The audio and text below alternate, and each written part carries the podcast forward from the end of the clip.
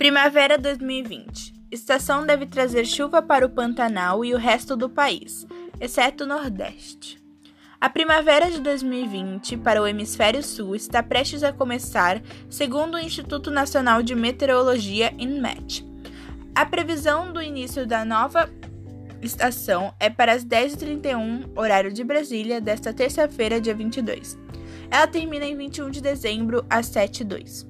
A previsão para a primeira semana da estação é de chuva na maior parte do país, exceto na região Nordeste. No centro-oeste, o tempo chuvoso deve ajudar a apagar os incêndios no Pantanal, que já alcançaram altas históricas. No sudeste, entre Minas Gerais e o norte do Rio de Janeiro, a previsão é de chuva mais pesada.